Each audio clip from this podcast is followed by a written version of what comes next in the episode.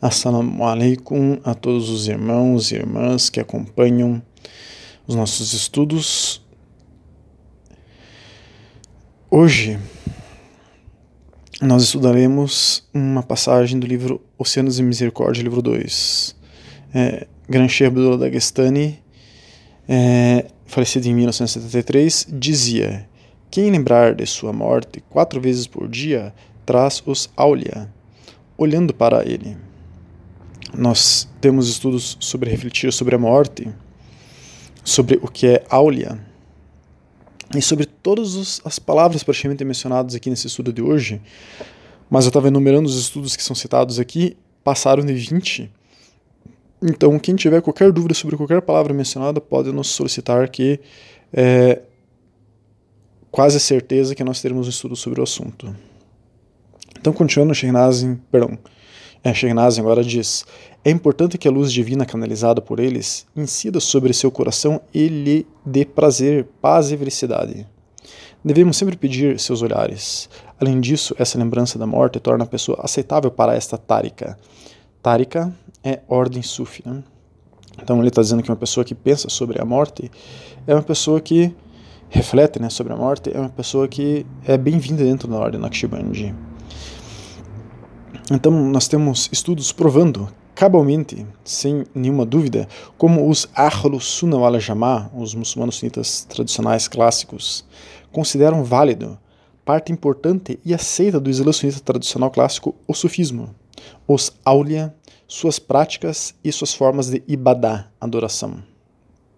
Tudo isso faz parte do universo sunita tradicional. E assim, como existem ciências islâmicas que ninguém discute se faz parte ou não do Islã, pois não tem sentido é, debater isso. Por exemplo, não tem sentido debater se o Tawhid faz parte do Islã, que é a ciência da unicidade, Tafsir é a ciência é, da é, significado do Alcorão. Da mesma maneira, o Tasawuf, a ciência para o desenvolvimento espiritual baseado no Islã, faz parte das ciências islâmicas. Então, é, nós temos aqui com o objetivo desse áudio de hoje provar mais uma, uma vez, através agora de autoridades do sunismo tradicional clássico, que o sufismo faz parte do sunismo tradicional e isso é aceito por todo o mundo. Então, é, vamos ver agora uma pergunta que fizeram para Sheikh Jibril Fuad Haddad, que é um estudioso islâmico nascido no Líbano, especialista em hadith, ele é um muhadis, autor e tradutor de textos islâmicos clássicos. Ele foi destaque na lista dos 500 muçulmanos mais influentes e foi chamado de uma das vozes mais claras do Islã tradicional no Ocidente, um sunita ortodoxo proeminente e um defensor ferrenho do sunismo tradicional e das escolas islâmicas de direito. Ele tem Isajá é, de mais de 150 estudiosos islâmicos de todo o mundo muçulmano sunita. Ele foi professor assistente sênior é, do Sultan Omar Ali Safiuddin, do Center of Islamic Studies, da Universidade de Brunei. Brunei é um país asiático, né, onde este sheikh mora. Perguntaram a esse sheikh, o que é o sufismo, tasawuf? Ele faz parte do sufismo tradicional? Resposta desse sheikh, é, sheikh Jibril Haddad. Ele começa já a fala citando uma frase de Shirnazi, que é o texto base de hoje, né? o autor do texto base de hoje. Antes de perguntarem o que é o sufismo, devemos perguntar o que é religião. Shirnazi, em uma entrevista à BBC de Londres em 1991. E ele continua: Sheikh al-Arusi, o lema sunita do século XIX, disse em seu livro intitulado Natajal al-Afkar al-Qudsiya o seguinte: religião, al-din, é um pomar do qual a cerca desse pomar é a lei, a Sharia. O bosque interior é o caminho, tarika, e o fruto é a realidade, al-hakika. Quem não tem lei não tem religião. Quem não tem caminho não tem lei, e quem não tem realidade não tem caminho. E o Sheikh Jibril continua: o caminho dos sufis consiste em dez itens. A realidade do sufismo, primeiro, a realidade do sufismo, tasawuf, é definida pela verdadeira orientação para Allah o Altíssimo. Segundo, o pivô do verdadeiro é, é, direcionar para Allah o Altíssimo, que é Tawaju. Então, o verdadeiro, é, o pivô verdadeiro da, de nos voltarmos para Allah Todo-Poderoso é destacar o coração e o corpo para a obediência a Allah o Altíssimo. Terceiro, Tasawuf, sufismo, em relação à dinha religião, é como a alma em relação ao corpo. Quarto, o Sufi examina os fatores de perfeição e deficiência. Quinto, o jurista examina o que quer que seja que libere a responsabilidade, enquanto o estudioso dos princípios jurídicos examina o que quer que seja que torne válida e firmemente estabelecida a fé de alguém. Portanto, a expectativa do Sufi é mais específica do que a ambos. Consequentemente, as críticas dos sufis aos juristas são válidas, enquanto as críticas dos juristas aos sufis são inválidas. Portanto, o sufi entre os juristas é melhor do que os juristas entre os sufis. Sexto ponto para é, explicar o caminho sufi, segundo as palavras de é, Jibril. O sufismo mostra a nobreza, sendo sua evidência é, a demonstração por precedente textual. Sétimo, jurisprudência é a pré-condição para a validade do sufismo e por isso tem precedência sobre ele. Então, o que ele está dizendo aqui é que para uma ordem sufi ser válida, ela tem que estar fundada em uma é, escola de jurisprudência do sunismo tradicional, como nós da Ordem Naqshbandi estamos fundados na escola Hanafi. Existem pseudo-sufismos, que esses sim devem ser combatidos e criticados porque eles não são verdadeiramente sufis, não são muçulmanos, não seguem nenhuma escola de jurisprudência, se chamam de sufis, mas não são. Né? Temos estudos sobre o pseudo-sufismo. Continuando, oitavo ponto para entender o sufismo é a terminologia e sua aplicabilidade específica a cada disciplina. Isto é observado no sufismo. Nono ponto, as chaves da abertura espiritual, sobre as quais existem quatro regras, regras os primeiros princípios, a verdadeira aspiração à realização, o anseio por realidades espirituais e é, o abandono do ego para se obter a autorrealização. 10. É um caminho maravilhoso e estranho o sufismo, construído sobre o segmento permanente do que é melhor. Nas doutrinas consiste em seguir os primeiros muçulmanos, nas regras, a jurisprudência. É, continuando ainda, no décimo ponto. Nos atos meritórios, os estudiosos do hadith e nas boas maneiras, é, o adab. Tudo que é próprio à plenitude dos corações. Então, Sheikh Jibril continua. Algumas definições do sufismo. Sufismo é purificação do eu, de tudo o que é diferente da lembrança de Allah e da obediência a Ele. É a realização do irsan, excelência, do zuhd, acesse, combinada com o marifá, conhecimento de Allah. Esses são os atributos do Sufi. Cessar a objeção, as suluk. Abandonar o mundo e seu povo. É, Tassauf não é nem conhecimento nem obras, mas um atributo com o qual a essência do Sufi se adorna, possuindo conhecimento e obras, e que consiste no equilíbrio em que esses dois pontos são pesados. É, citado por Ibn Hafith. É, algumas definições do que é Sufi. Quem é o Sufi? Segundo as palavras de Sheikh é. Sufi ou Sufia é aquele que segue o caminho do Tasawuf, aquele que olha para o real na proporção do estado em que Allah subhanahu wa ta'ala o mantém. É, citando Bundar. É, eles usam lã, Sufi. Ele vai citar agora uma frase de Sufyan al-Thawri, que é um, o lema sunita do século 8, é um tabi'in, é um predecessor. É, então, Vejam a frase desse é, o lema sunita do século 8. Encontrei a reparação do meu coração entre Maca e Medina, Ma Madina, com um grupo de pessoas estranhas, Delã e Mantos. Então, aqui é uma pessoa que é, era do século 8, um predecessor do profeta Muhammad, dizendo que é, teve seu coração reparado por sufis, quer dizer, já existiam sufis na época do profeta Muhammad e até hoje, né? Mashallah. Então, essa, essa citação está no livro Khalaf ibn Tamim é, por é, Siar al-Alaman Nubalan.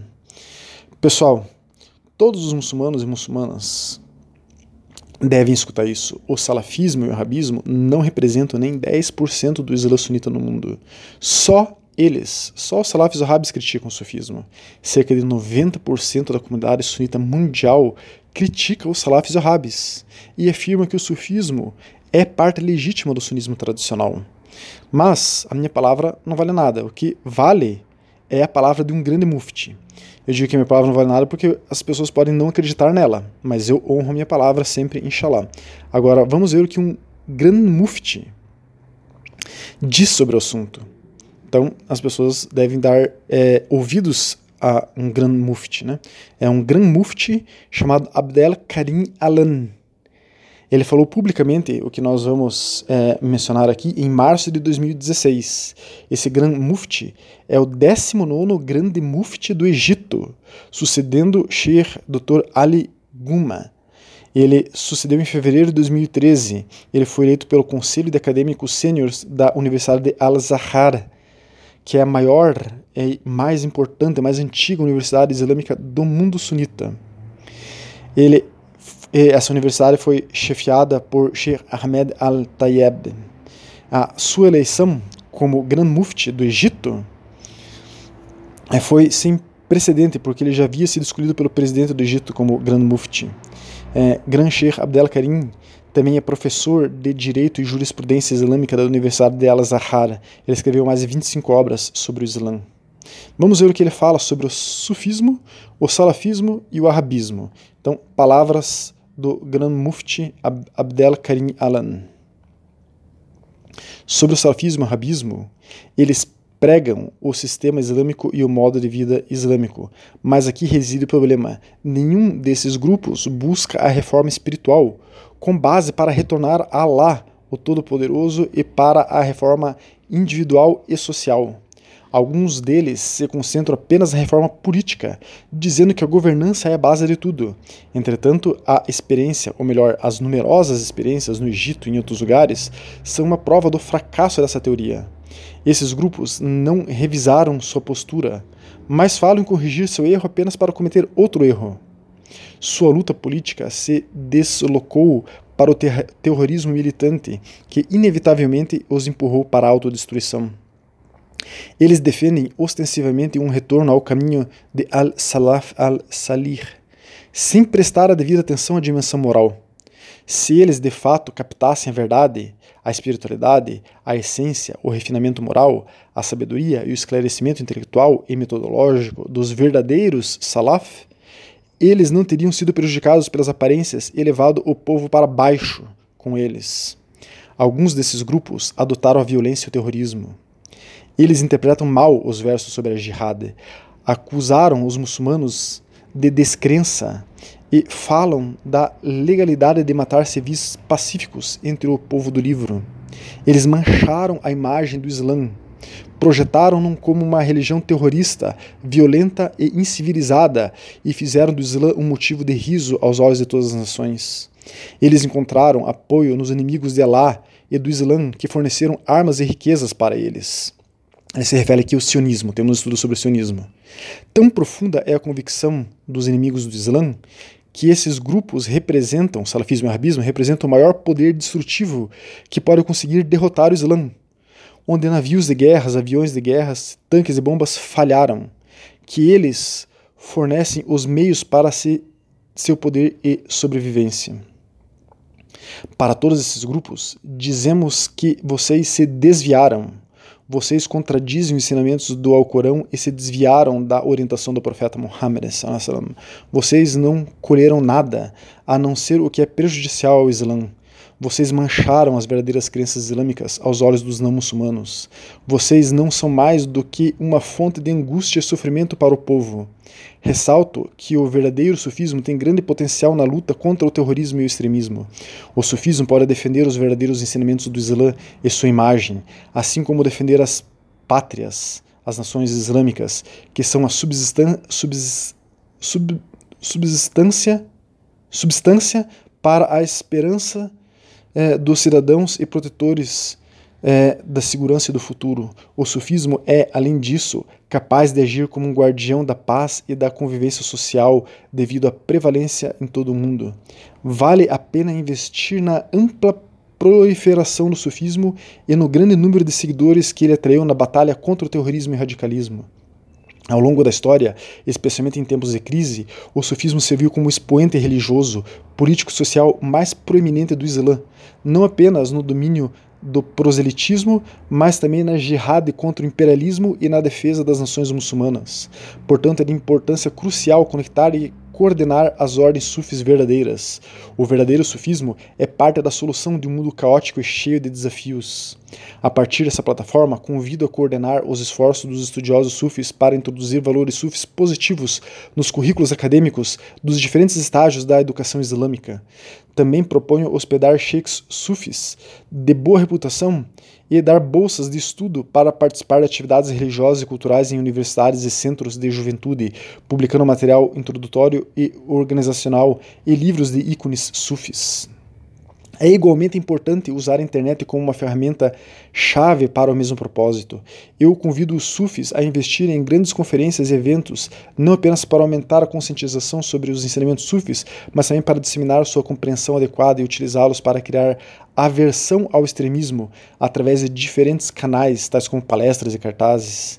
Devemos também utilizar as mídias sociais para promover uma ética e virtudes sufis positivas, tais como paciência, perseverança, obediência às regras de Allah, piedade, retidão e assim por diante, que são de particular apelo para a juventude, e imbuir assim os ritos religiosos de verdadeiras emoções. Vamos disseminar os conceitos de, do verdadeiro sufismo. Este é, de fato, o primeiro passo no esforço para derrotar a ideologia terrorista que opera sob disfarce no Islã. Então, essas foram as palavras dele. Nada melhor do que as palavras da maior autoridade islâmica atual, da principal e mais antiga universidade sunita do mundo. Ele é totalmente contra o salafismo e o rabismo e a favor do sufismo. Então, espalhem esse áudio para todos os muçulmanos e muçulmanas brasileiros e brasileiras para que eles saibam a verdade. Que Allah subhanahu wa ta'ala espalhe o sufismo pelo mundo e acabe com o salafismo e o rabismo. Assalamu alaikum wa rahmatullahi wa barakatuh.